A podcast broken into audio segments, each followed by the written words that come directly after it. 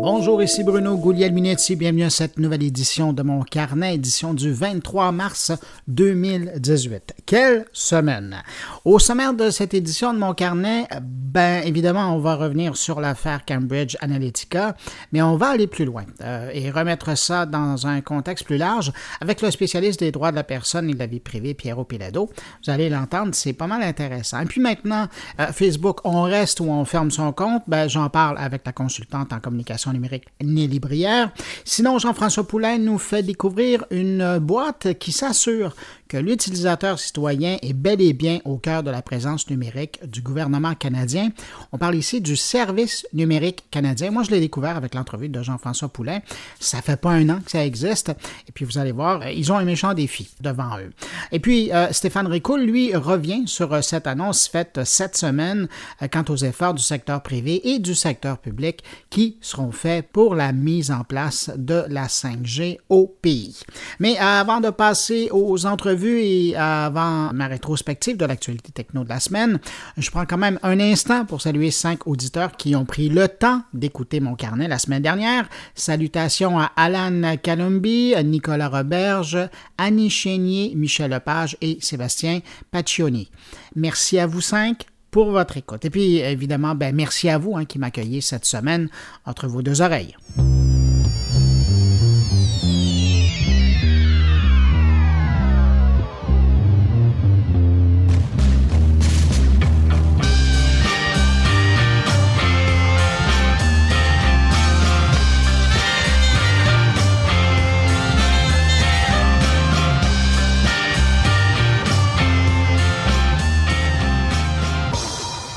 Grosse nouvelle dans le monde du numérique au Canada cette semaine, non, c'est pas l'histoire de Facebook, on va y revenir un peu plus tard, c'est cette information qui a circulé euh, sur le fait que 19 pays d'Amérique vont supprimer les frais d'itinérance, dont le Canada et les États-Unis.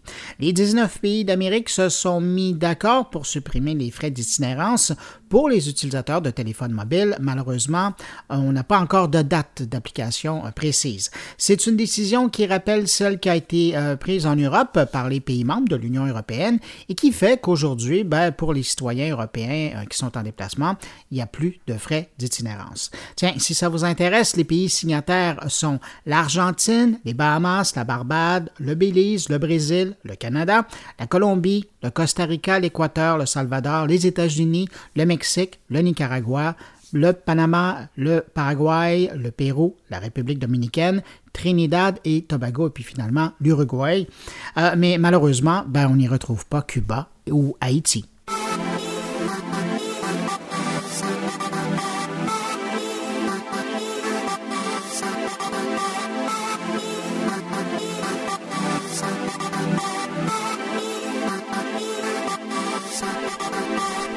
Restons dans l'univers de la téléphonie mobile. Grosse annonce cette semaine, je le disais, Stéphane Ricoul va en parler plus tard. Euh, dans le domaine du sans-fil 5G au Canada, les gouvernements canadiens, québécois et ontariens ont signé une entente de partenariat avec l'industrie privée pour le développement de technologies rendues possibles par la 5G. Euh, je vous rappelle que quand on parle de 5G, on parle de vitesse de transfert de données qui sont 100 fois plus rapides comparativement au 4G actuellement disponible dans les grands centres urbains Bien que les gouvernements mettent beaucoup de millions dans cette initiative, c'est le secteur privé qui va piloter le programme. On parle ici de fournisseurs de technologies numériques comme euh, Ericsson, CGI, IBM et TAL. Et la bonne nouvelle, c'est que euh, des universités seront aussi dans le coup. Mais bon, j'arrête ici parce que, comme je vous le disais, Stéphane Ricoul revient sur le sujet un peu plus tard dans mon carnet.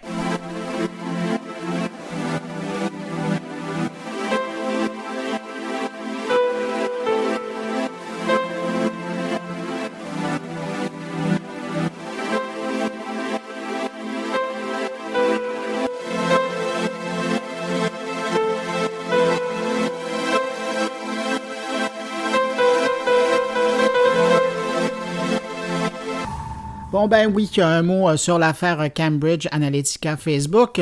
Un mot pour euh, dire qu'on sait maintenant euh, qu'il y a un recours collectif qui vient d'être intenté aux États-Unis contre Facebook et Cambridge Analytica. La poursuite allègue que Facebook n'a pas protégé les données des utilisateurs et que Cambridge Analytica à exploiter ces données. Ce premier recours collectif, parce qu'on imagine qu'il y en aura d'autres, exige 500 millions de dollars en dommages et intérêts. L'action porte sur plusieurs fondements. D'abord, la violation de la loi californienne sur la concurrence déloyale, les pratiques commerciales illégales ainsi que la négligence. Il est également reproché euh, le mépris absolu avec lequel les défendeurs ont choisi de traiter les renseignements personnels du demandeur. La poursuite dénonce également l'attitude de Facebook qui a cautionné ce comportement en ne réagissant pas. Voilà pour ma mention de cette histoire euh, Cambridge Analytica Facebook. De toute façon, tout de suite après le bloc d'actualité, on revient euh, sur la question avec Pierrot Pelado.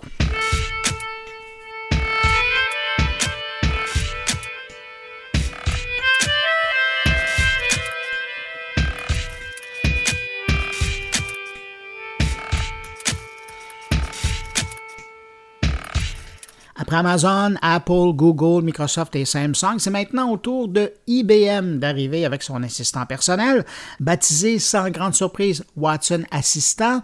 Ben, cet assistant d'IBM euh, n'est pas lié à une borne ou une application. Il pourrait donc fonctionner avec des appareils mobiles, des robots ou euh, même un service de messagerie. C'est pourquoi pour euh, le moment, on ne devrait pas retrouver Watson Assistant offert comme ça dans le commerce comme produit. IBM veut plutôt proposer les divers outils qui le composent à des développeurs qui, eux, pourront l'intégrer à leurs produits de façon transparente.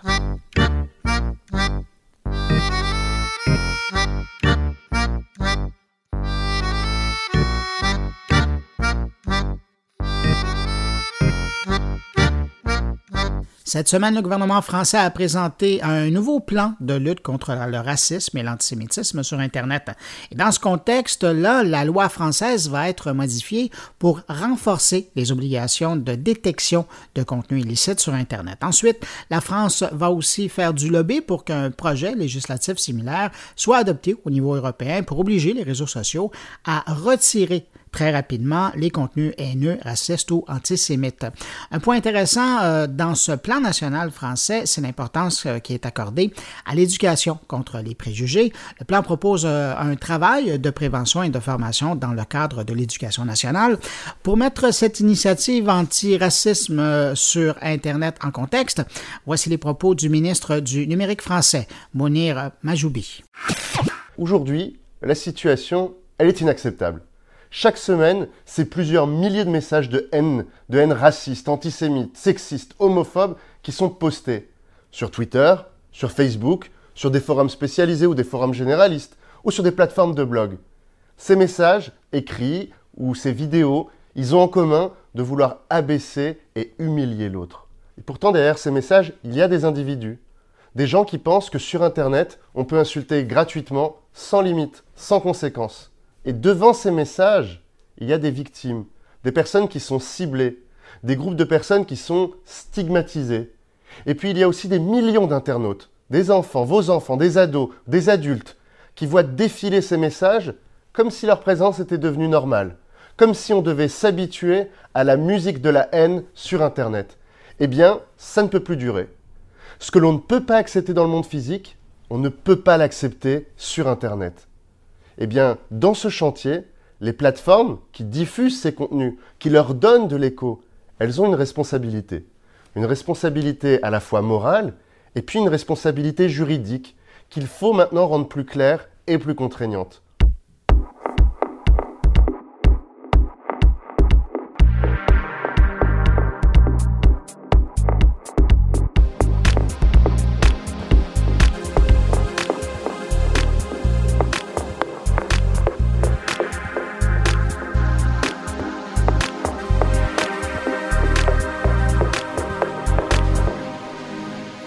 Vous aviez l'habitude d'utiliser YouTube pour vous faire une petite ambiance musicale sympathique, ben sachez que vous risquez de déchanter bientôt. C'est que YouTube semble se préparer à afficher plus de publicité entre les clips musicaux pour inciter les utilisateurs à s'abonner. C'est Bloomberg qui a eu vent de la nouvelle approche et qui indique que la publicité va être ajoutée entre les vidéos, un peu euh, à la manière de ce que font les plateformes musicales classiques pour leur offre gratuite. Et si ça fonctionne, eh bien, ceux qui utilisent vraiment beaucoup YouTube pour écouter la musique seront peut-être tentés, donc, par l'offre payante qui fera disparaître la pub entre les clips et aussi offrira du contenu exclusif de la part des artistes.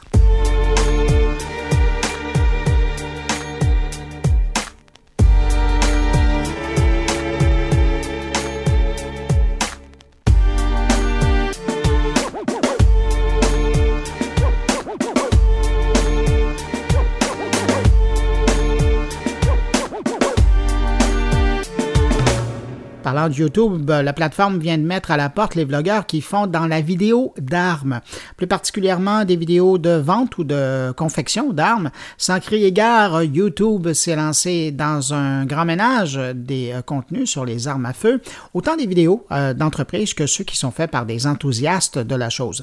YouTube va jusqu'à bannir euh, les vidéos qui montrent des accessoires qui permettent de simuler un tir automatique ainsi que des chargeurs de grande capacité, les vidéos qui démontrent comment créer sa propres armes sont dorénavant bannies. J'ai hâte de voir euh, si les vlogueurs au pays de l'oncle Sam vont invoquer le premier amendement de leur constitution pour combattre ce qu'ils pourraient comparer à de la censure.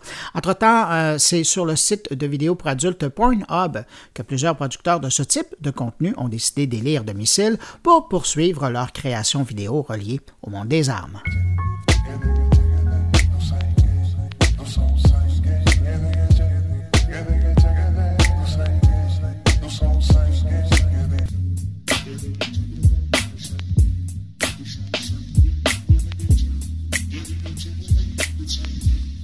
Thank you.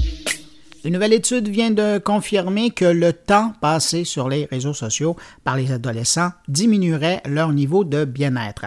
Ça vient d'une étude universitaire sur l'usage et les répercussions des réseaux sociaux réalisée auprès de 10 000 adolescents britanniques âgés de 10 à 15 ans.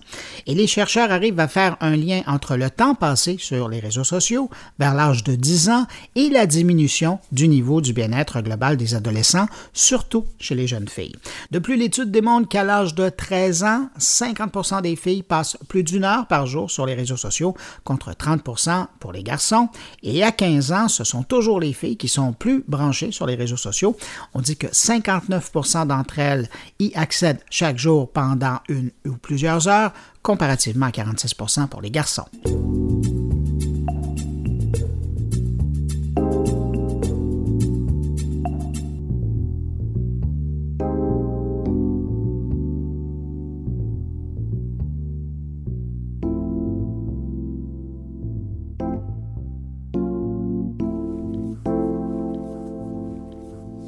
Si vous utilisez le service de messagerie Slack au travail, je crois que mon prochain sujet va vraiment beaucoup vous intéresser.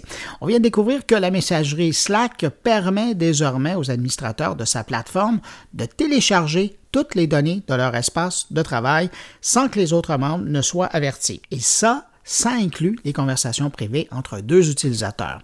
Disons que l'initiative de Slack, qui fait partie de la nouvelle mise à jour des règles de fonctionnement de la plateforme, arrive à un drôle de moment alors que bien des gens se demandent avec l'affaire Cambridge Analytica qu'est-ce qui advient des données et des conversations privées? Ben, même dans le milieu de travail, maintenant, la question est posée. Alors, soyez avisés au sujet de Slack et soyez surtout prudents dans vos échanges.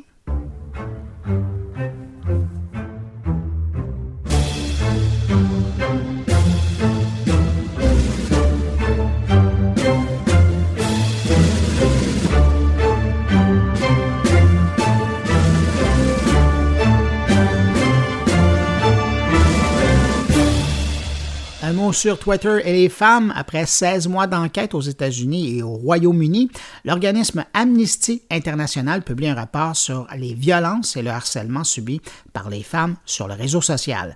Et le bilan n'est pas reluisant selon cette enquête. En un mot, le réseau serait toxique, pour les femmes. Sans surprise, l'étude confirme que les femmes les plus souvent ciblées par des attaques sont les plus exposées. Alors pensons ici aux personnages publics ou à des militantes, par exemple. Les femmes de couleur, de minorités ethniques ou religieuses, euh, les handicapés, les lesbiennes, les bisexuels ou les transgenres seraient les cibles d'expériences particulièrement violentes sur Twitter. D'après Amnesty International, pour le moment, Twitter ne prend pas les mesures nécessaires pour remédier au problème, mais entre-temps, l'organisme espère que Twitter sera renverser la vapeur et lui soumet quelques conseils, dont deux fort intéressants. D'abord, améliorer le processus de signalement des comptes nocifs et être beaucoup plus explicite quant au traitement qu'elle leur réserve.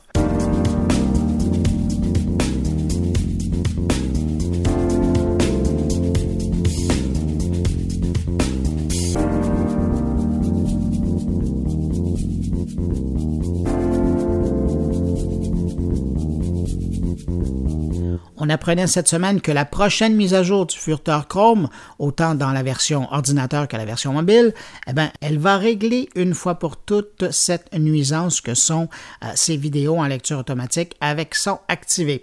Avec Google Chrome 66, la lecture automatique ne sera autorisée que lorsque le média n'aura pas de son, et euh, après que l'utilisateur ait cliqué sur la page si l'utilisateur a auparavant montré un intérêt pour le contenu vidéo du site.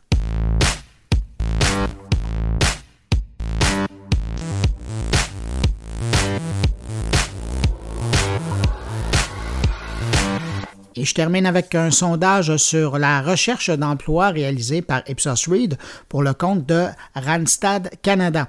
Dans un contexte où les Canadiens ont accès à plus d'outils numériques de recherche d'emploi que jamais auparavant, eh bien, on apprend que 63% des employés estime que la surabondance d'outils numériques a rendu la recherche d'emploi plus difficile.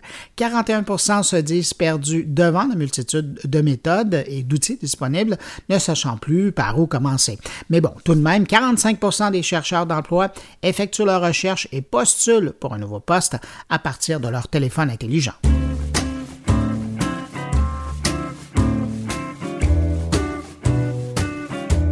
Avant de parler de Cambridge Analytica et Facebook, un mot au sujet du Centre de la sécurité des télécommunications du Canada. L'organisation est commanditaire de mon carnet pour tout le mois de mars euh, dans le cadre d'une grande campagne de recrutement qui les mène à travers le pays pour rencontrer des candidats intéressés, notamment par le monde de la cybersécurité. Concrètement, le Centre de la sécurité des télécommunications joue un rôle important dans la protection du Canada et des Canadiens contre le terrorisme basé à l'étranger, l'espionnage étranger, les cyberattaques, les attentats qui visent les ambassades canadiennes et les autres menaces graves de la part d'entités étrangères importantes. Le Centre de la sécurité des télécommunications permet également aux décideurs canadiens de mieux comprendre les crises et événements mondiaux. Et au pays, ben, parallèlement, ben, le Centre de la sécurité des télécommunications travaille à la détection des tentatives d'intrusion informatique et les blocs. L'organisme veille également à ce que les réseaux informatiques du gouvernement soient parmi les plus sécuritaires au monde. Si vous pensez qu'un emploi dans le domaine pourrait vous intéresser, il y a une seule adresse pour vérifier, CSE, traduction cst.gc.ca, barre oblique, mon carnet. Vous voyez, hein, il y a une adresse pour les auditeurs de mon carnet. Je vous rappelle l'adresse, CSE, traduction cst gc.ca oblique mon carnet. Et puis, si vous n'avez rien pour noter l'adresse, vous pouvez passer euh, sur le site de moncarnet.com. Vous y trouverez un lien vers la section emploi du site web du Centre de la sécurité des télécommunications.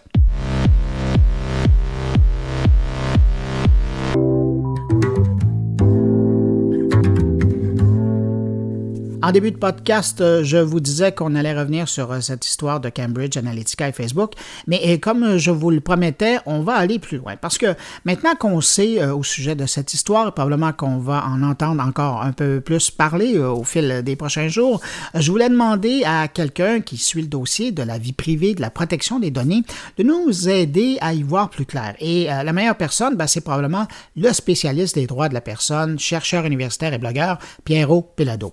D'entrée de je lui ai demandé ce qu'il pensait du comportement non éthique de Cambridge Analytica.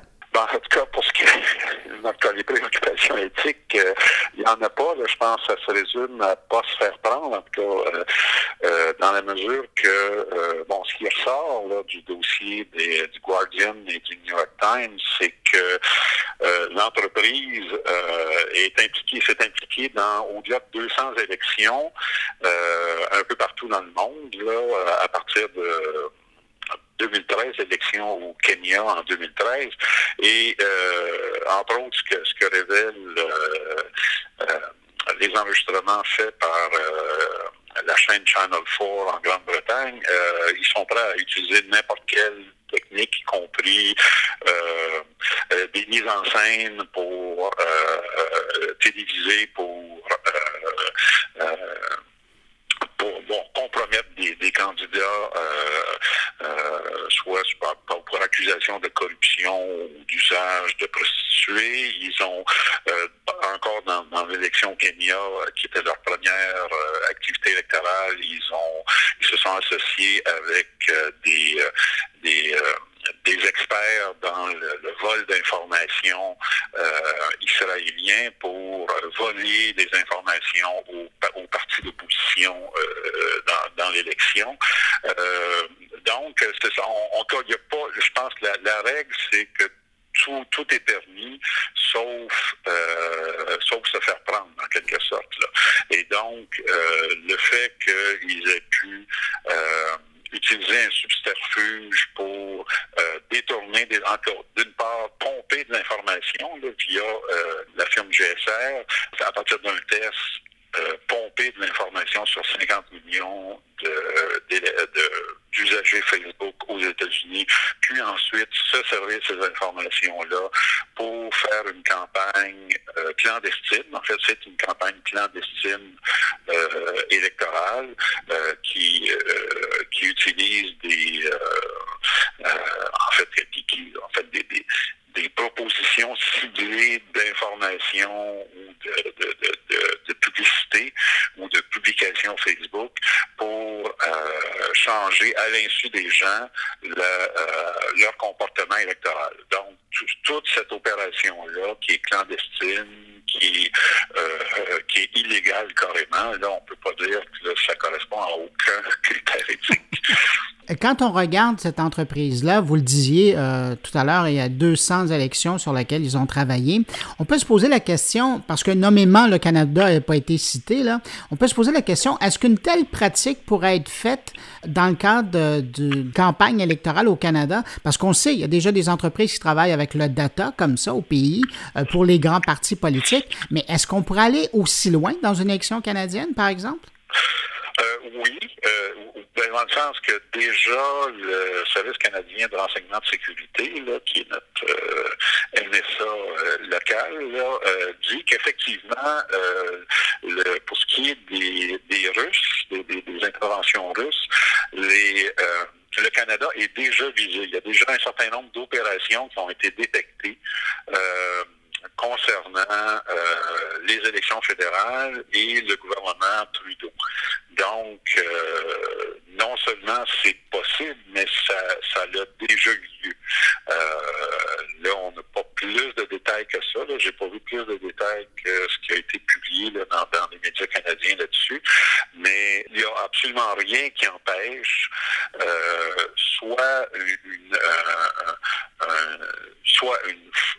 un pays étranger, dans ce cas-ci, ça ça pourrait être la Russie qui, qui trouverait un intérêt à déstabiliser euh, le tissu social canadien, c'est un peu la, façon dont les Russes fonctionnent, euh, ou euh, une, une, personne qui a des moyens importants. C'est un peu, euh, dans beaucoup de cas, Cambridge Analytica n'était pas engagé par des gouvernements, était engagé par des, des, millionnaires, des millionnaires qui souhaitaient qu'un parti qui leur était favorable ou qui évitait, il évitait un changement de gouvernement qui pourrait euh, affecter les intérêts. Donc, euh, donc des intérêts privés puissent investir.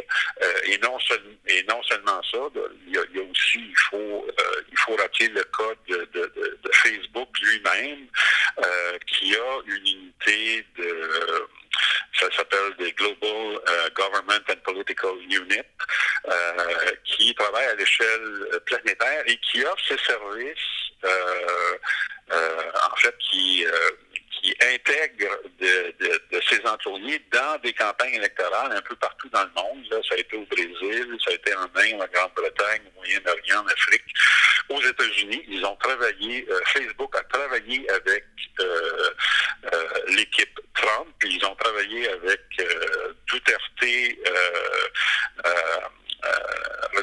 Rodrigo Duterte, le, fameux président euh, de, des Philippines. Euh, ils se sont impliqués dans le référendum en Écosse. Donc, même une entreprise comme Facebook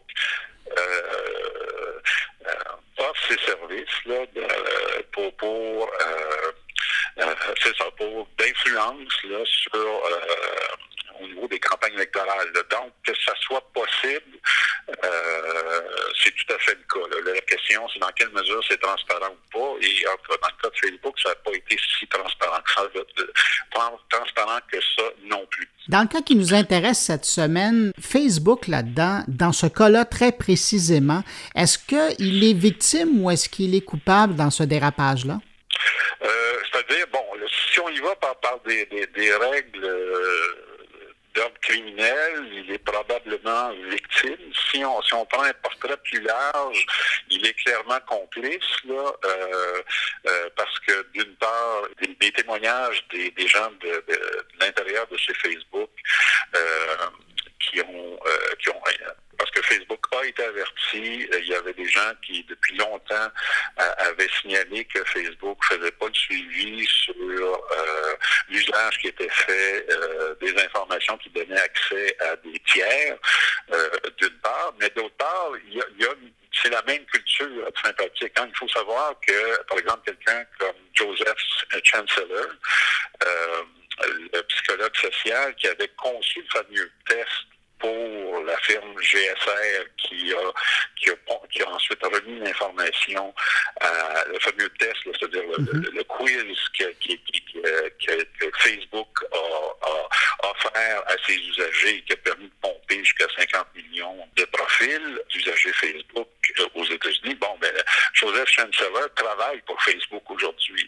Il a développé ça chez GSR pour euh, Cambridge Analytica, mais il travaille dans une unité il existe une unité, justement. On peut peut-être revenir, je pense, fondamentaux. Le, le, slogan euh, de Cambridge Analytica, c'est Data-Driven Behavior Change, le changement de comportement piloté par les données. Et c'est une des activités que fait, il y a une unité qui, euh, qui est au, dans laquelle travaille le psychologue social Joseph Chancellor, qui vise justement au changement de comportement piloté par, par, les données, c'est-à-dire, puis la fameuse expérience qui est sortie en, en 2014, là, euh, qui, était, qui avait été publiée, où on disait, on faisait des tests sur comment, par exemple, le fait d'exposer des, euh, des usagers Facebook à des euh, à, des publications ou, à, des statuts qui étaient ou à des nouvelles qui sont soit positives ou négatives, en quoi ça modifiait l'engagement, c'est-à-dire le temps d'utilisation de Facebook et, et, le, la, la, et, et, le niveau de, de, de, de d'écriture de commentaires ou de faire des, des, ou de cliquer des j'aime dans le système. Donc, dans quelle mesure quel type de, de, la nature des euh, plus ou moins positives des, euh, de ce que disaient les usagers Facebook les incitait à rester sur Facebook et à produire sur Facebook et donc à, augmenter les profits de Facebook en termes d'attention publicitaire. Donc, cette étude-là a été menée, entre autres, par l'équipe de Joseph Chancellor, qui était un ancien GSR, qui travaillait pour Cambridge Analytica. Donc, c'est sensiblement la même culture à fin pratique qui, qui, qui, est en cause. Donc, si on regarde ça d'un point de vue strictement criminel, euh, ou à la limite même de responsabilité civile, euh, bon, on peut dire que Facebook s'est fait avoir, mais euh, disons que tout l'environnement, tout l'écosystème est, est, orienté vers la même type d'activité, de, c'est-à-dire de manipuler en, en les comportements euh, des usagers Facebook à partir du traitement massif de données. Euh, dans le cas de Facebook, c'est pour des fins essentiellement euh, publicitaires, pour, pour gagner d'attention, vendre plus de publicité, mais c'est fondamentalement la même nature d'activité et aussi le, fait que c'est tout aussi peu transparent dans un cas comme dans l'autre. Un des gros problèmes, euh, si, on revient à votre question initiale, l'aspect éthique, c'est le fait que tout ça se fait de façon non transparente. C'est-à-dire, euh, si les, gens qui sont soumis à des, à des, expériences de Facebook euh, se fait dire, oups, vous risquez de faire, partie, de, faire partie de telle expérience, ou vous avez fait partie de telle expérience qui a donné tel résultat, ben là, là bon, au moins, a, on, se rapproche des, principes d'éthique en matière de recherche euh, sociale, euh, mais là, dans le cas euh, actuel, là, tout ça se fait à l'insu et, à, l'insu des gens. Vous qui avez passé votre vie à observer l'utilisation des données personnelles, quand vous voyez cette situation-là, est-ce que c'est quelque chose qui ressemble à, ce que vous aviez déjà vu en disant un jour ça va arriver? On est tellement dans une dérive que c'est le genre de situation qui pourra se produire qui pourrait se produire ou qui, pourra, qui, a une possibilité de se produire, ça très clairement, parce que de toute manière, euh, on, a des on, a, on a des exemples antérieurs. On a tout le cas de l'Allemagne de l'Est euh, euh, soviétique, où il y avait 15% de la population qui espionnait tout le reste de la population, y compris le premier 15% Donc, la possibilité que se développe société de surveillance à des, des fins de contrôle social, de contrôle des comportements, c'était un cas de figure qui existait déjà euh, euh, déjà dans l'Allemagne nazie, euh, déjà dans, dans, l'Union soviétique, sauf avec des, avec des moyens qui étaient plus des armées de fonctionnaires que l'usage d'ordinateurs. Donc, cette tentation-là euh, euh, a, toujours été sur l'écran radar. Et c'est d'ailleurs, c'est pas par hasard, par exemple, c'est l'Allemagne de l'Ouest qui a été la première, euh, le premier pays, la première juridiction à adopter des lois de protection des renseignements personnels et d'inscrire le droit à la vie privée dans la Constitution même. c'est pas par hasard, c'était parce parce que à cause de l'expérience nazie. Donc, en quelque part, le fait que ce genre de dérive-là peut arriver, c'est évidemment inhérent au pouvoir de l'information. Et, donc, euh, je pense que la situation actuelle risque de, les derniers événements euh, semblent avoir causé un certain électrochoc là, dans certaines dans certains pays, là, euh, particulièrement en Europe et, euh, et, en Amérique du Nord, et, euh, et donc risque de relancer le débat sur comment on, on maîtrise ce pouvoir de l'information. Euh, ce qui est, je pense qu'on est rendu là, On, a laissé aller des choses un, un bout de temps. Et là, je pense qu'on est dans une on, on est peut-être en train d'entrer dans une phase où on va euh, retenter de reciviliser en quelque sorte le pouvoir de l'information, euh, peut-être non seulement le civiliser, mais le, démocratiser parce que il y, a aussi le fait que ces masses d'informations-là euh, peuvent représenter des, des, ce que Facebook détient, ça peut avoir aussi des et, d'autres firmes équivalentes peuvent, avoir d'immenses potentiel pour toutes sortes de fins euh, socialement utiles, que ce soit par exemple en santé publique, les questions de transport, de ménagement urbain, etc. Donc, euh, c'est comment on va réarnacher dans un sens positif ces informations-là. Euh, c'est une grande question qui est une sous-question des crises actuelles de nos démocraties aussi. Il, faut, il faut le situer là. Et j'ai bien apprécié le fait que vous donniez l'exemple de l'Allemagne de l'Est, alors qu'aujourd'hui, on a affaire à une entreprise privée qui est dans un contexte non réglementé et qui règne sur toute la planète quand même. Il hein. faut, y penser. Oui, c'est ça. Et, il faut, il que ces entreprises-là, entre autres Facebook, euh, se soumettre beaucoup encore là, c'est tout un autre volet de, de, de, ce que permet Facebook mais on sait que ça coquine beaucoup avec ça coquine beaucoup avec différents régimes à travers le monde, que ce soit au Moyen-Orient ou en Afrique ou en Asie. Euh, et, donc euh, c'est ça, répondre souvent à 95 des demandes de censure euh, d'organisations euh, d'opposition, de,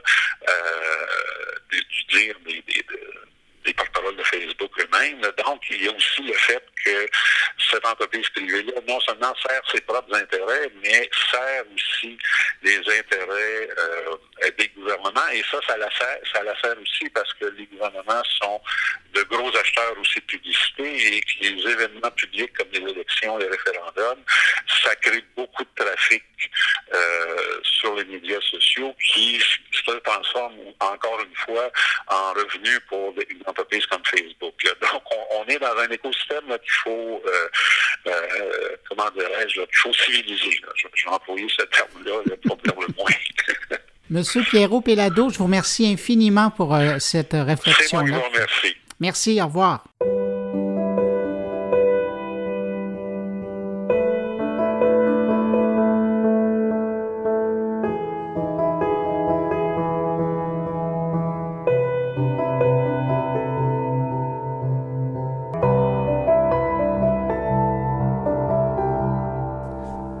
Propos de Pierrot euh, Pelado. Euh, maintenant, euh, une fois qu'on a dit tout ça, qu'on connaît les risques, qu'est-ce qu'on fait?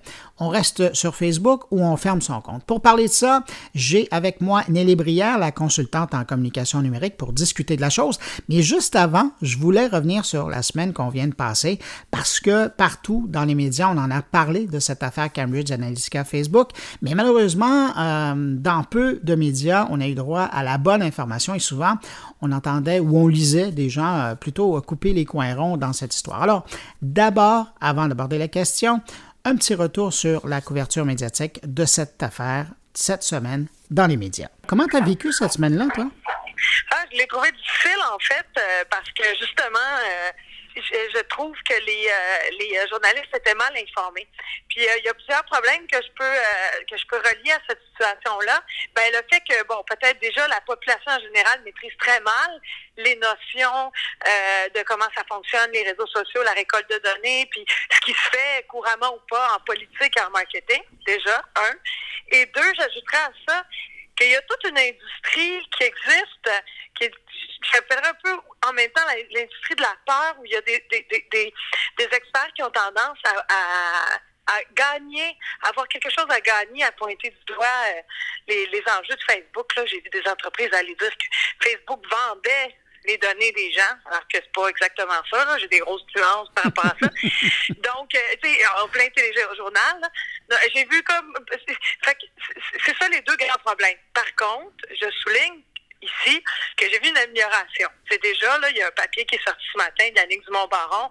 OK, là, oui, on voit qu'il a bien fait son boulot, mais ça a pris une semaine avant qu'on comprenne, euh, qu'on soit capable d'aller se trouver des bonnes sources pour expliquer la situation.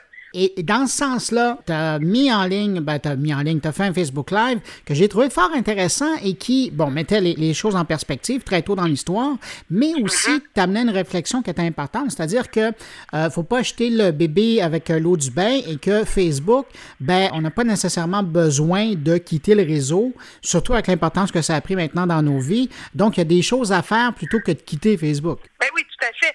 D'autant plus que individuellement, quitter Facebook, le prix est très élevé à payer.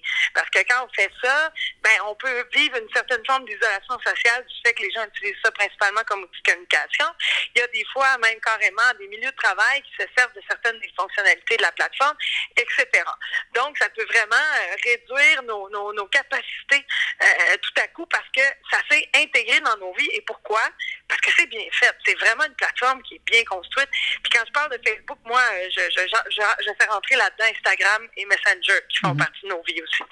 Euh, pour communiquer euh, avec des groupes, avec des personnes, avec l'espèce de système de chat, c'est merveilleux. Je pense en fait que ça sert un peu à rien. C'est un petit peu comme l'idée d'un boycott d'un produit. on a rarement vu des entreprises s'effondrer à cause d'un boycott vraiment.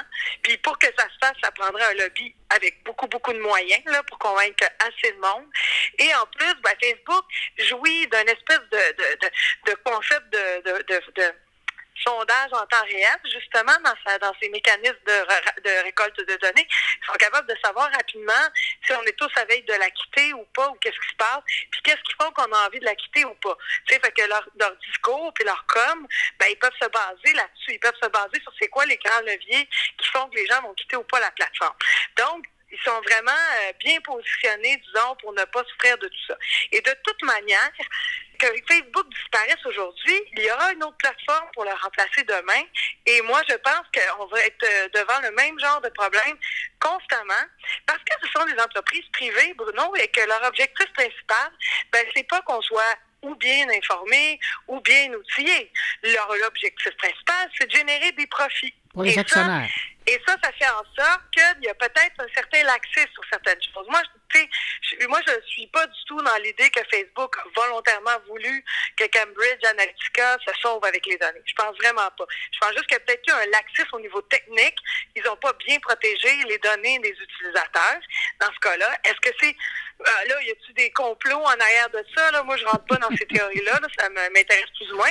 Mais qu'on sait, c'est que oui, ils ont failli, ils n'ont pas bien, euh, ils ont pas bien conservé nos données. Par contre, euh, est-ce qu'une autre compagnie aurait fait mieux que ça? Euh, dans un optique où le profit est central? Non. là où on peut agir, à mon avis, c'est premièrement en se posant des questions sur les modes de régulation de ces grandes, entreprises-là qui sont dans nos vies. C'est quoi les règles qu'ils doivent suivre? Parce qu'ils n'ont rien fait d'illégal, là. Il n'y a personne qui, qui était illégal dans la patente, là. Donc, euh, il y a des enjeux moraux, mais peut-être qu'on devrait rajouter un peu de régulation par rapport à ça. Puis ça, ça se fait au niveau politique, comme on le sait. Euh, ensuite de ça, ben, c'est peut-être de, de, de, de, quand même mieux s'informer sur comment ça se passe, ces mécanismes de récolte de données-là, et d'avoir conscience de, que ça, ça existe. Le profilage, ça existe depuis longtemps. C'est ça qu'on fait en marketing. Puis tous les partis politiques le font pratiquement. Pas nécessairement de manière non transparente et avec du vol de données, comme Cambridge Analytica. Ils se sont que eux sont un peu extrêmes. Mais je veux dire, juste en achetant de la publicité sur Facebook, on cible, puis on peut micro-cibler de façon assez spécifique. Et, euh, ça, c'est sans compter tout ce que Facebook va rajouter en arrière en fonction de ce qu'il fait de nos comportements. Euh, on est toujours déjà dans l'intelligence artificielle du ciblage. On est déjà là. là. Donc, euh, ça, ça existe et ça va pas cesser demain. Euh, toutes les données euh, en naviguant sur des sites web avec des cookies, euh, toutes les données par rapport à ce qu'on like, ça avec quoi on interagit, ben, sont compilées là-dedans. Mais moi, je pense que le savoir, c'est s'en émanciper, c'est d'être conscient, c'est d'être conscient que tout ce qu'on voit comme contenu, comme publicité, est un peu contrôlé à travers ces données-là. Il y a des moyens de s'en sortir, il y a des moyens de reprendre le contrôle de son Facebook. Et moi, je, je pense que c'est euh, par l'éducation, par des apprentissages de comment ça marche euh, et des prises de conscience que ça va passer. Donc, euh, éducation, régulation. Moi, c'est mes deux mots-clés là, qui sont des pistes de, de solutions plutôt que quittons le navire, parce qu'il n'est pas en train de couler, là. hey, Nelly, justement, avec cette dernière réponse-là, tu m'amènes à parler, cette semaine, on apprenait, le 21 avril prochain, en Mauricie, ils auront une grande opération d'éducation numérique. Oui, en fait, c'est super. C'est un organisme. Ben, je suis porte-parole d'un événement. C'est la Cyber Journée, euh, des familles. C'est un organisme volte-face euh, qui, qui, qui, devient qui justice, mais en tout cas peu importe, euh, qui ont décidé d'organiser une journée complète pour toutes les familles de la région de la Mauricie pour prendre un petit peu plus conscience de comment vient s'inscrire les outils numériques dans la vie de leurs adolescents et de leurs enfants même, on va, on va se le dire. Là. Donc, puis moi, je, je, fais la conférence d'ouverture le matin, puis moi, je fais ce mix. Là, avec les parents, avec les enfants de 8 à 17 ans, même 18, là, tant qu'à faire. Puis, euh, euh, c'est ça, fait que j'explique un peu comment ça marche. Puis, euh, pour l'avoir fait quelques fois, euh, les jeunes sont super interpellés, ils participent et ça ouvre le dialogue entre les parents et les enfants euh, et les adolescents après ça. Donc, c'est vraiment un bon moyen d'aborder ces questions qui, disons, qui sont brûlantes dans les familles, je dirais, actuellement, parce que tout le monde est confronté à un moment donné à son enfant qui lui demande d'ouvrir un compte, que ce soit sur Instagram, sur euh, YouTube, sur Snapchat ou même, bon, plus rarement sur Facebook, mais quand même, qu'est-ce qu'on fait, qu'est-ce qu'on lui répond, comment on aménage ça? Les gens sont dépourvus, ils se posent plein de questions. Fait que cette journée-là est faite pour ça. Il y a des ateliers l'après-midi, puis il y a même des euh, activités pour les enfants, là, puisqu'il y a des ateliers qui sont un petit peu plus destinés pour les parents. Bon. Fait que c'est, euh, non, c'est assez cool comme projet. C'est au DJ Hub à Shawinigan. Ah, oh bon. Ben, beau prétexte oui. pour aller visiter les lieux. Euh, donc, samedi oui. 21 avril prochain, belle raison oui. et beau prétexte pour partir de Québec ou Montréal et se rendre à Shawinigan. Ben, oui, en plus, il y a le trou du diable juste à côté qui a, des super bons repas du terroir du coin. Non, mais c'est vraiment un coin que j'aime beaucoup. Donc, euh, oui, c'est sûr. Bon, ben alors, Nelly Brière, ambassadrice de la Mauricie, consultante euh, en stratégie de communication numérique. Merci beaucoup pour ton temps, puis euh, merci d'être vigilante comme ça sur les réseaux sociaux. Eh ben, ça fait plaisir. Salut. Bye bye, Bruno.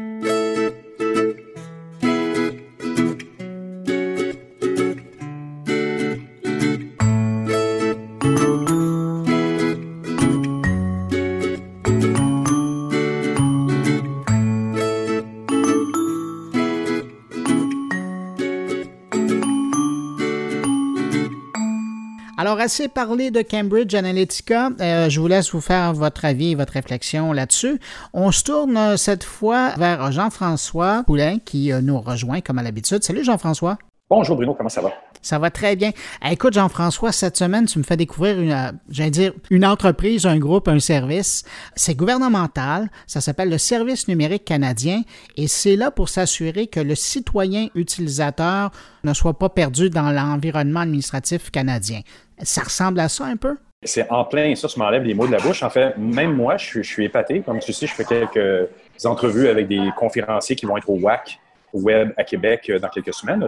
D'ailleurs, tu vas y être, toi. Je vais y être en personne. Toi aussi, tu sembles avoir dit que tu allais y faire un passage. C'est super. Ah, je vois que tu écoutes euh, le carnet. Je nous écoute quand même. donc, pardon, je t'ai coupé la parole. Et donc, euh, Annie Leblon et Mario Garneau sont, euh, sont dans ce département-là. Puis j'étais très étonné parce qu'effectivement, le, titre de leur conférence, c'est ça, c'est l'utilisateur citoyen au cœur des solutions. Et euh, ben, je trouve intéressant parce que bon, on parle de citoyens, on parle d'utilisateurs. Et puis, comme de fait, effectivement, le, Mario Garneau est, est quelqu'un qui, est expert en, en, méthodologie, justement, pour aller chercher l'utilisateur dans l'équation. Là, on parle d'utilisateurs citoyens, bien sûr. Ils sont en contact avec tous les pays les plus connectés au monde, dont l'Estonie, dont on a déjà entendu parler, avec leur principe de citoyenneté, de e-citoyenneté.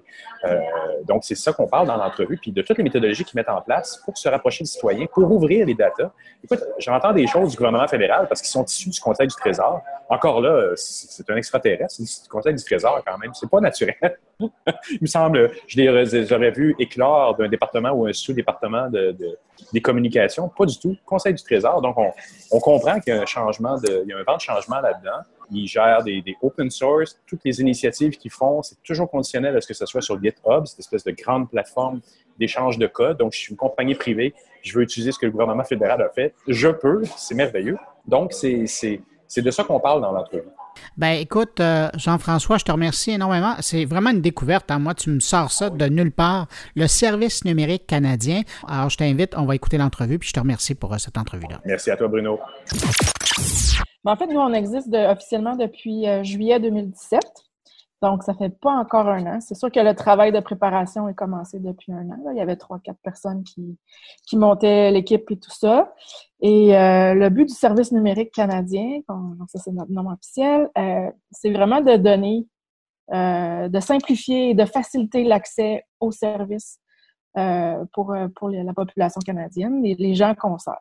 Parce que dans, en 2018, on peut s'organiser partout tout seul, on peut faire nos transactions bancaires, on peut demander des soumissions pour des assurances. Euh, il y a plein de choses qu'on peut faire nous-mêmes, sauf avec le gouvernement. On dirait la seule chose qu'on peut faire, c'est payer nos impôts. ça, ils sont bien contents de nous aider à, à faire ça. Euh, mais euh, donc, on est rendu là. Puis c'est un peu pour ça qu'on existe. Puis le pourquoi au Conseil du Trésor, mais c'est un peu parce que, en fait, c'est un organisme central qu'on appelle et on a une vision d'ensemble sur la fonction publique. Donc, on est capable de voir c'est quoi les tendances, c'est quoi les besoins. Puis en même temps, à côté de nous, euh, il y a le, CIO, là, le, le, dirigeant principal d'information, Alex Benny, pour le gouvernement qui, qui, fait, lui, les, politiques, puis qui, amène aussi de l'innovation. Fait qu'on n'est pas les seuls. Je voyais, juste avant de venir en avec vous, euh, Alex Benny a fait un petit vlog. Il parle de la nouvelle plateforme de partage de données ouverte, d'interopérabilité des données qui sont en train de construire avec l'Estonie. Euh, si vous êtes allé en voyage, vous êtes revenu de voyage, vous avez fait votre déclaration avec une application, c'est les services frontaliers. Fait qu'il n'y a pas juste nous qui fait de l'innovation, mais euh, il y a peut-être juste nous qui avons le mandat officiel de, de, de le faire. Et euh, c'est ça, on est une quarantaine euh, à maturité, on pense qu'on va être 80. C'est très petit dans une fonction publique de 300 000 employés. Euh, mais on commence petit, euh, justement, pour pour avoir un impact. Puis notre mandat, c'est de, aussi de travailler avec des méthodes agiles, d'être centré sur l'utilisateur. Euh, puis ça, c'est plus la, palette à Mario, mais de toutes les méthodes justement de développement, d'être dans euh, l'ouverture, d'utiliser le code source ouvert. C'est pas l'image du gouvernement qu'on a habituellement, effectivement. Euh, mais on est bel et bien une, organisation gouvernementale. euh, fait une partie de notre rôle, 80 de notre rôle, c'est la livraison de produits, c'est le développement de solutions pour les citoyens. Euh, c'est de penser aux problèmes puis mettre l'utilisateur au cœur de nos solutions. Mais il y a une autre partie de notre mandat qui est d'aider les ministères à développer ces capacités numériques-là, puis à dire go, vous pouvez y aller, vous pouvez le faire. Puis ça, ben, c'est en intégrant les gens euh, dans nos partenariats, les équipes avec qui on travaille. On travaille. On les inclut justement aussi pour qu'ils qui voient qu'est-ce qui est possible. Une partie de notre mandat, c'est de montrer l'art du possible avec les règles qu'il y a là.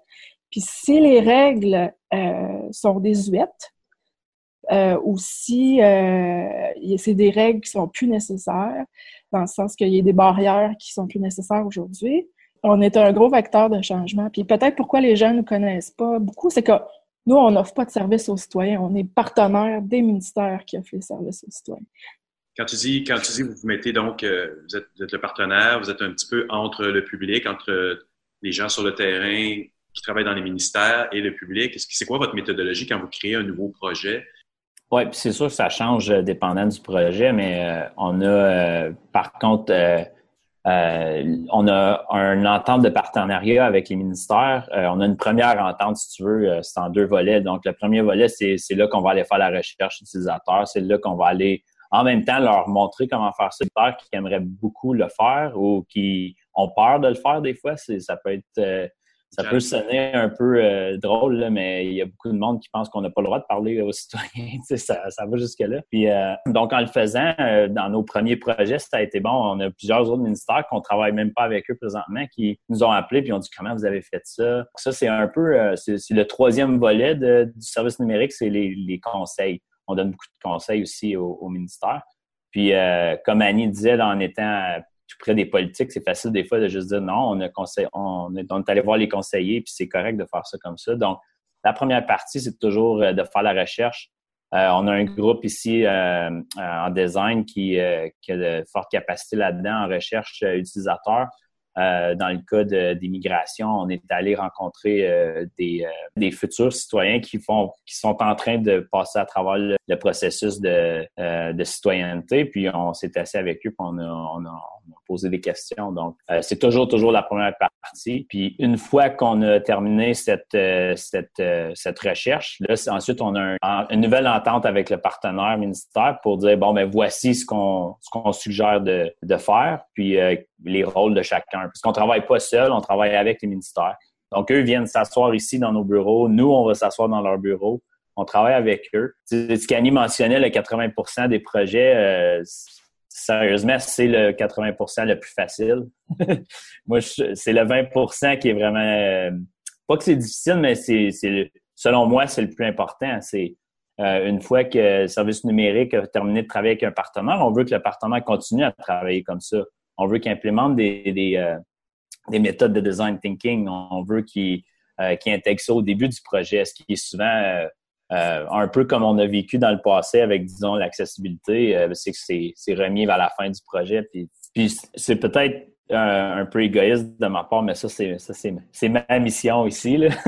Parce que je pense pas qu'un groupe peut arriver ici à être jouer les, les euh, juste le mot en anglais, mais disruptive, là, euh, puis euh, agir comme ça, puis juste s'en aller après. Tu sais. Puis selon moi, c'est pas ça qu'il faut faire. On a appris beaucoup des autres, des autres pays qui ont fait ça avant nous, puis c'est une des choses qui ont dit c'est bien au début d'arriver puis de vouloir changer les choses, vouloir faire, vouloir implanter des nouvelles technologies, mais si personne après peut les utiliser ou si une fois que un, groupe comme nous autres arrive, euh, s'en va, puis là, ils disent, bon, bon, on va juste retourner comme on travaillait avant. Mais oui, ça, ça part du début du projet jusqu'à la fin. C'est pas, euh, c'est vraiment pas quelque chose qu'on on, fait juste une petite partie. On veut, on veut être, euh, on veut en, en, partenariat avec le ministère, on veut faire partie de la solution complète. donc, c'est une nouvelle mentalité pour les développeurs, mais surtout pour la gestion. en fait, ça fait partie de nos conditions. Hein. Quand on fait un partenariat, on travaille ouvertement, on va être sur GitHub, on prend le code source euh, vert. Si vous n'êtes pas prêt à faire ça, on peut pas faire le partenariat. On blogue sur notre travail, donc ça, ça fait partie des conditions. Le projet dont tu parles, Jean-François, c'est euh, un projet d'API avec Ressources naturelles Canada. C'est pour ouvrir les données euh, du Energuide, donc les cotes d'efficacité énergétique des, domiciles oui, c'est gros les données ouvertes, mais en fait, il y a le gouvernement ouvert. Hein. Ça fait quelques années maintenant que le, gouvernement du Canada euh, s'est embarqué dans cette mouvance de gouvernement ouvert. On n'est pas les seuls. Puis donc, les données ouvertes. C'est des données, évidemment, qui sont nettoyées par euh, Ressources naturelles Canada avant même d'être mises à la disponibilité. Mais le vrai problème, en fait, qu'on essayait de régler là-dedans, c'est un problème d'accès. Parce qu'avant, un, il fallait savoir que tu avais le droit de demander accès à ces données-là comme chercheur ou comme entreprise. Deux, fallait que tu découvres un peu par toi-même à qui dans le système fallait que tu envoies le courriel. Hmm. Trois, que tu fasses une demande super précise euh, qu'on allait analyser et qui allait prendre des semaines. On allait t'envoyer quelque chose qui allait peut-être pas finalement répondre à ce que tu avais vraiment besoin parce que tu as mal formulé ta question. Donc là, on évite tout ça en faisant une API interrogeable euh, et là, les gens peuvent s'organiser tout seuls, ce que, je disais un peu tantôt. Là. La première chose qu'on met au clair avec eux, c'est que la sécurité de la vie privée, c'est pas négociable. C'est comme l'accessibilité, c'est comme les langues officielles. Euh, c'est pas quelque chose qu'on passe par-dessus, qu'on qu'on réfléchit pas. C'est toujours pensé. Euh, on a de l'expertise ici en, en données de la, en, euh, de la vie privée. Euh, mais je te dirais, la réticence, ça dépend toujours du ministère, ça dépend des équipes à qui on parle. Euh, il y a des ministères qui sont super avancés là-dedans, qui, qui sont euh, super ouverts. Ils veulent vraiment avoir la raison pourquoi on pourrait pas ouvrir tel ou tel. Tandis qu'il y en a d'autres que c'est sûr, ils se vont dire non, c'est non. Là, nous, on arrive, puis là, c'est comme non, on ne peut pas rien faire. Au lieu de trouver la solution. Nous, on est on a un, on, a on, amène, on fait beaucoup de défis avec les ministères, euh, que ce soit pour les données, que ce soit pour l'utilisation de l'info nuagique, euh, il faut toujours, toujours leur lancer des défis. On ne veut pas prendre non comme une réponse, puis il faut qu'eux aient cette mentalité-là par après. Euh, donc, je te dirais, par d'expérience qu'on a présentement, euh, la réticence des données, c'est pas si pire, mais je te dirais que il faudrait pas arriver avec un document et dire ben, est-ce que tu peux signer ici? C'est pour ça qu'il y a un, un méga avantage à nous à travailler avec le ministère parce que c'est eux les experts, c'est eux qui connaissent leurs données certains ministères, dans le cas de ressources naturelles, avaient déjà fait des recherches. Qu'est-ce qu'on peut ouvrir? Qu'est-ce qu'on peut pas ouvrir? Donc, c'est sûr que nous, présentement, on travaille, euh, si tu veux, on, sort rien du ministère qui est privé. Euh, nous, on n'a pas ce mandat-là. Euh, puis c'est peut-être des choses qu'on va pouvoir mettre un peu de focus là-dessus dans, le futur, mais pour l'instant, nous, ce qu'on veut, c'est utiliser ce qu'on peut avec les ministères. Puis comme je disais, c'est eux les experts. C'est sûr que des fois, on va challenger, mais d'autres fois, on va dire, ouais, OK, ben, je veux dire, c'est vous autres qui avez raison. Puis, euh, euh, mais on a aussi, ici, au Conseil du Trésor, on a de la capacité avec euh, des gens qui ont travaillé là-dessus depuis longtemps. Là, puis c'est pour ça qu'on on n'a pas besoin de perdre trop de temps, si tu veux, à, à justement pousser, pousser, pousser pour avoir les données.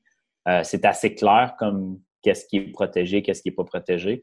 Mais dans le cas de, comme tu dis, euh, croiser les données, ça, c'est toujours euh, assez nouveau là, dans, dans, le domaine. Puis euh, je sais qu'il y a beaucoup de. Les ministères pensent beaucoup à ces choses-là, puis on ne met pas ça de côté non plus. Oui, mais on, s'inscrit beaucoup dans une politique de service aussi. Qu'est-ce qui rend service aux gens, puis d'habiliter les gens à faire des choses eux-mêmes. Je pense qu'on est rendu là aussi en 2010. C'est plus facile, je pense, dans un système numérique qui laisse des traces et où il y a un suivi de qui a fait quoi, d'assurer la, la, sécurité des, données que dans un service papier. Là, vous savez pas qui au gouvernement a accédé à votre dossier en ce moment parce que tout est papier. Exact. et ça, c'est il faut pas voir que le papier, c'est sécuritaire. Ça l'est pas nécessairement et on n'a aucun moyen de le contrôler, ce qui n'est pas vrai avec le numérique.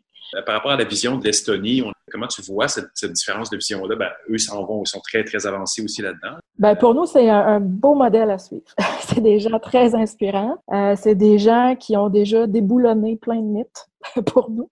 Euh, donc, oui, on, est en constante conversation avec eux. Il y, a il y, a beaucoup de choses aussi qui, sont différentes, en fait. En Estonie, il n'y a pas de province. C'est un gouvernement centralisé. Ça aide à avoir le contrôle sur tout un écosystème. c'est beaucoup plus petit. Euh, mais ça ne veut pas dire que c'est impossible. On a rencontré des gens du Danemark aussi, où, qui sont très avancés. Et eux, c'est ça, tout se fait en, ligne, la signature électronique. Fait, fait que c'est possible. Pour nous, c'est aussi un exemple que c'est possible. Il faut juste trouver le moyen de le faire dans, dans les politiques et les législations qu'on a. Ça a passé un petit peu... Euh, peut-être euh, en, catimini dans les nouvelles, mais au mois de février, le Canada s'est joint à ce qui était le D5. Maintenant, c'est le D7. Donc, c'est les sept pays euh, leaders en matière de numérique. Et là-dedans, il y a l'Estonie, le Royaume-Uni, euh, la, Corée, Israël, l'Uruguay, le Canada, la Nouvelle-Zélande. Donc, on s'est joint à, eux. Ça veut dire que le Canada aussi fait des bonnes choses. Il y a des utilisateurs dont on n'a pas parlé, mais qui sont importants, c'est les employés. Le, mauvais système informatique, il est aussi frustrant pour les employés que pour les citoyens. Et ça, on nous l'a dit. Si vous nous créez une solution qui va me compliquer la vie, laissez faire. Euh, si vous allez me créer une solution qu'il faut que je fasse deux semaines de formation parce que c'est pas intuitif, laissez faire. C'est des utilisateurs de qui il faut tenir compte aussi quand on, quand on bâtit nos solutions. C'est le citoyen d'abord et avant tout mais il y a aussi les employés. Il y a Jerry McGovern qui est mis dernièrement, quelqu'un d'Irlande, spécialiste en UX, je pense, puis il a dit il n'y a personne sur son lit de mort qui va dire j'aurais donc dû passer plus de temps avec mes transactions gouvernementales. Fait qu'on peut-tu prendre la vie simple aux gens comme le reste de nos services sont, c'est vraiment ça notre, notre mandat.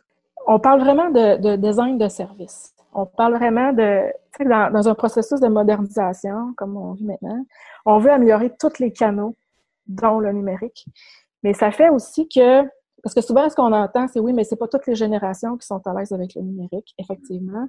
Mais c'est pas juste une question de, génération. Il y a des gens qui sont euh, analphabètes, pour qui le numérique fonctionne pas. Il y a des gens qui sont en région éloignée, qui n'ont pas la bande passante. Sauf que si euh, on fait quelque chose en ligne qui fonctionne pour, je donne un chiffre, 80% des gens, ben le 20% qui reste, quand il va appeler à l'agence du revenu, pour reprendre ton exemple, ben, ils vont avoir du bon service. Puis ils n'attendront pas deux heures en ligne en se faisant dire votre appel est important pour nous. Parce que là, les ressources du téléphone vont être dédiées à cette clientèle-là qui en a vraiment besoin. Fait que le numérique, c'est on aide une partie, on en est conscient dans une majorité de gens, mais il faut voir le service dans son ensemble, puis que les, les autres canaux aussi sont améliorés par, par le phénomène. Dernière question. Dans l'année qui vient, quels sont les gros défis, là? quels sont les gros projets qui vous attendent? Bien, en fait, c'est de continuer. Puis le, défi, euh, comme je disais tantôt, on, est une quarantaine, on, va être 80 euh, à maturité. Euh, n'importe quelle personne qui fait du, du design organisationnel va dire que doubler la taille d'une équipe en peu de temps, c'est toujours un défi. Un des défis, c'est d'aller chercher les talents, parce que les talents numériques, tout le monde se les arrache. les talents francophones encore plus. Alors, euh, si on vous a convaincu, venez travailler pour nous, numérique.canada.ca. euh, on va être, euh, donc, euh, on, cherche vraiment des gens qui, ont des belles compétences en, numérique, qui ont le goût de travailler sur une mission comme ça, d'aider les gens. Puis, on a beaucoup de monde qui veulent pas en ce moment. Qui, c'est pas tout le monde qui est intéressé par une carrière de 30 ans dans la fonction publique, on comprend ça. Mais on appelle ça des tours de garde chez nous. Tu veux venir pour un an, tu veux venir pour six mois, viens pour un an, viens pour six mois. Euh, fait qu'il y a ça comme, comme défi. Mais dans un an, euh, on sera à maturité. Dans un an, on aura encore plus de, produits sur la ceinture. On apprend aussi, nous, là-dedans, on réitère notre façon d'approcher les ministères. De... Donc, euh, le, agile, il n'est pas juste dans les produits, il est aussi dans comment nous, on travaille. On continue là-dedans. Puis on espère qu'il y a de plus en plus de ministères qui adoptent nos, façons de, fonctionner. Ben, c'est super. Écoutez, je voudrais vous remercier pour l'entrevue. Et puis, venez nous voir à Québec.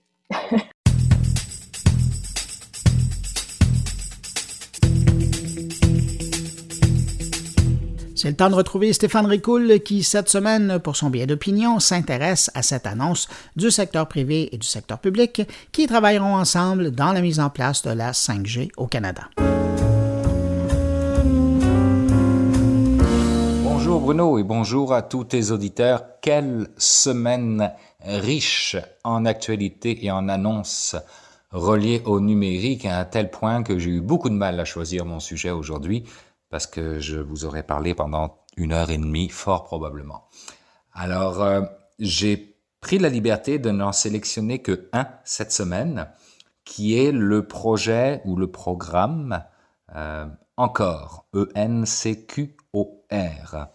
qui est un partenariat euh, doté d'une enveloppe quand même appréciable de 400 millions de dollars, avec au sein de ce partenariat quelques firmes privées, euh, des, des coordonnateurs provinciaux, parce que le gouvernement du Québec, mais aussi le gouvernement de l'Ontario ont embarqué dans ce programme-là, ainsi que le gouvernement canadien. donc je trouve que c'était c'est une belle synergie qui est en train de se créer. L'objectif du programme encore, c'est euh, d'établir d'ici cinq ans un premier corridor de télécommunications basé sur la 5G. Alors c'est là le point le plus important selon moi. La 5G, on en a beaucoup parlé cette semaine, mais en gros là, c'est la même chose que la 4G en 100 fois plus rapide. Donc on a raison de croire que cela va accélérer euh, drastiquement le potentiel de développement économique de nos entreprises et notamment euh, ça va accélérer la, la, euh, progression de l'Internet des objets un peu partout dans nos vies. C'est drôle que cette annonce-là ait été diffusée cette semaine parce que je viens de finir un livre alors, je, je suis entièrement d'accord, je suis très en retard dans ma lecture parce que le livre date de 2011. C'est un livre qui a été écrit par Jeremy Rifkin, qui est un économiste américain, et le livre s'intitule La nouvelle société du coût marginal zéro. Dans ce livre-là, en gros, ce qu'il explique, c'est que l'Internet des objets, euh, qui est une architecture ouverte, distribuée et collaborative, permet d'accroître énormément l'efficacité et la productivité de nos entreprises et de se rapprocher ainsi d'un coût marginal zéro. On sait qu'aujourd'hui, on vit dans une société basée sur le capitalisme, mais ce que euh, Jérémy Rifkin explique, c'est que la logique opératoire en arrière du capitalisme est ainsi faite qu'en réussissant, il se détruit. Donc c'est de l'autodestruction. On sait que le capitalisme est basé sur euh, l'offre et la demande. Quand euh, l'une monte, l'autre descend et vice-versa. Mais si vous reliez ça à l'essor du numérique, on s'aperçoit aussi que le changement euh, du comportement de l'être humain fait basculer ses valeurs vers, vers du collaboratif, vers du social. On, entend souvent parler qu'on passe euh, d'une économie euh, de, basée sur euh, la possession à une économie basée sur l'usage. Mais c'est de là probablement que ça vient.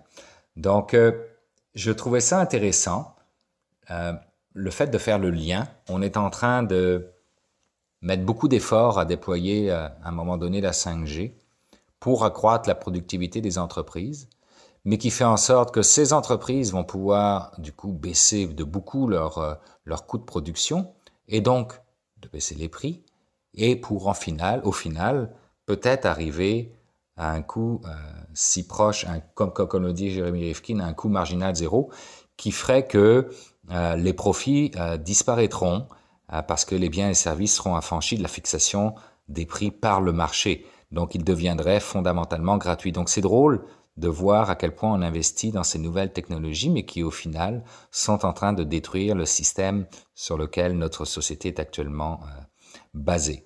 Donc euh, voilà. Le mot de la fin, je vous dirais, euh,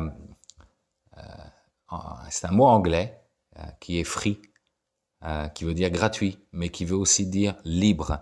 Donc ma conclusion, je vous dirais, c'est que les biens et les services ont désormais pour moi une valeur d'usage et de partage, euh, mais ont de moins en moins une valeur d'échange. Donc c'était ma réflexion pour la semaine. Euh, écoute Bruno, j'espère que tes euh, auditeurs vont réagir parce que j'ai vraiment le goût de lire les opinions de tout le monde là-dessus parce que honnêtement c'est une des façons de voir les choses, mais il doit en exister un paquet d'autres et je m'alimente de ça. Donc Bruno, à toi de jouer. Incite tes auditeurs à, commenter au maximum. Merci beaucoup tout le monde. Au revoir.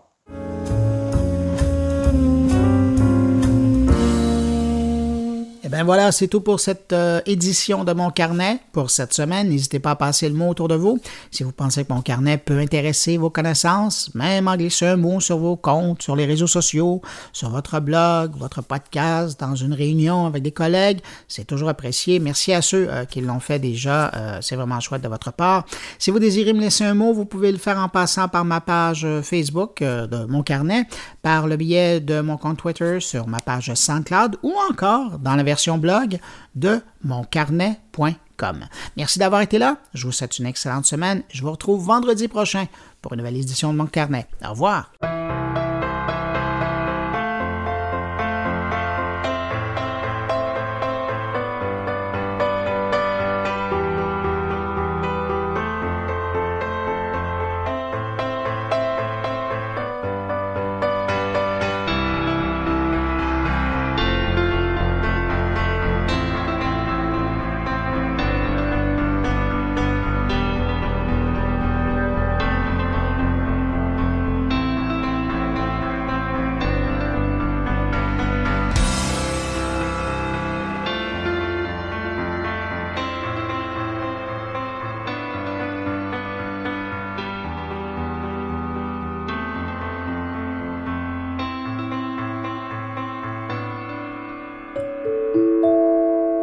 Production goulielminetti.com